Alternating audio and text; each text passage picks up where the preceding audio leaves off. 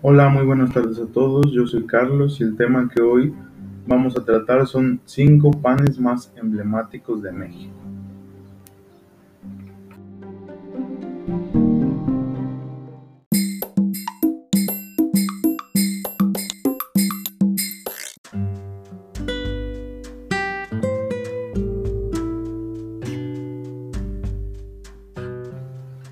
Como ya mencioné, el tema son los panes de México. Además, mencionaré algún dato extra sobre ellos, así que vamos a empezar.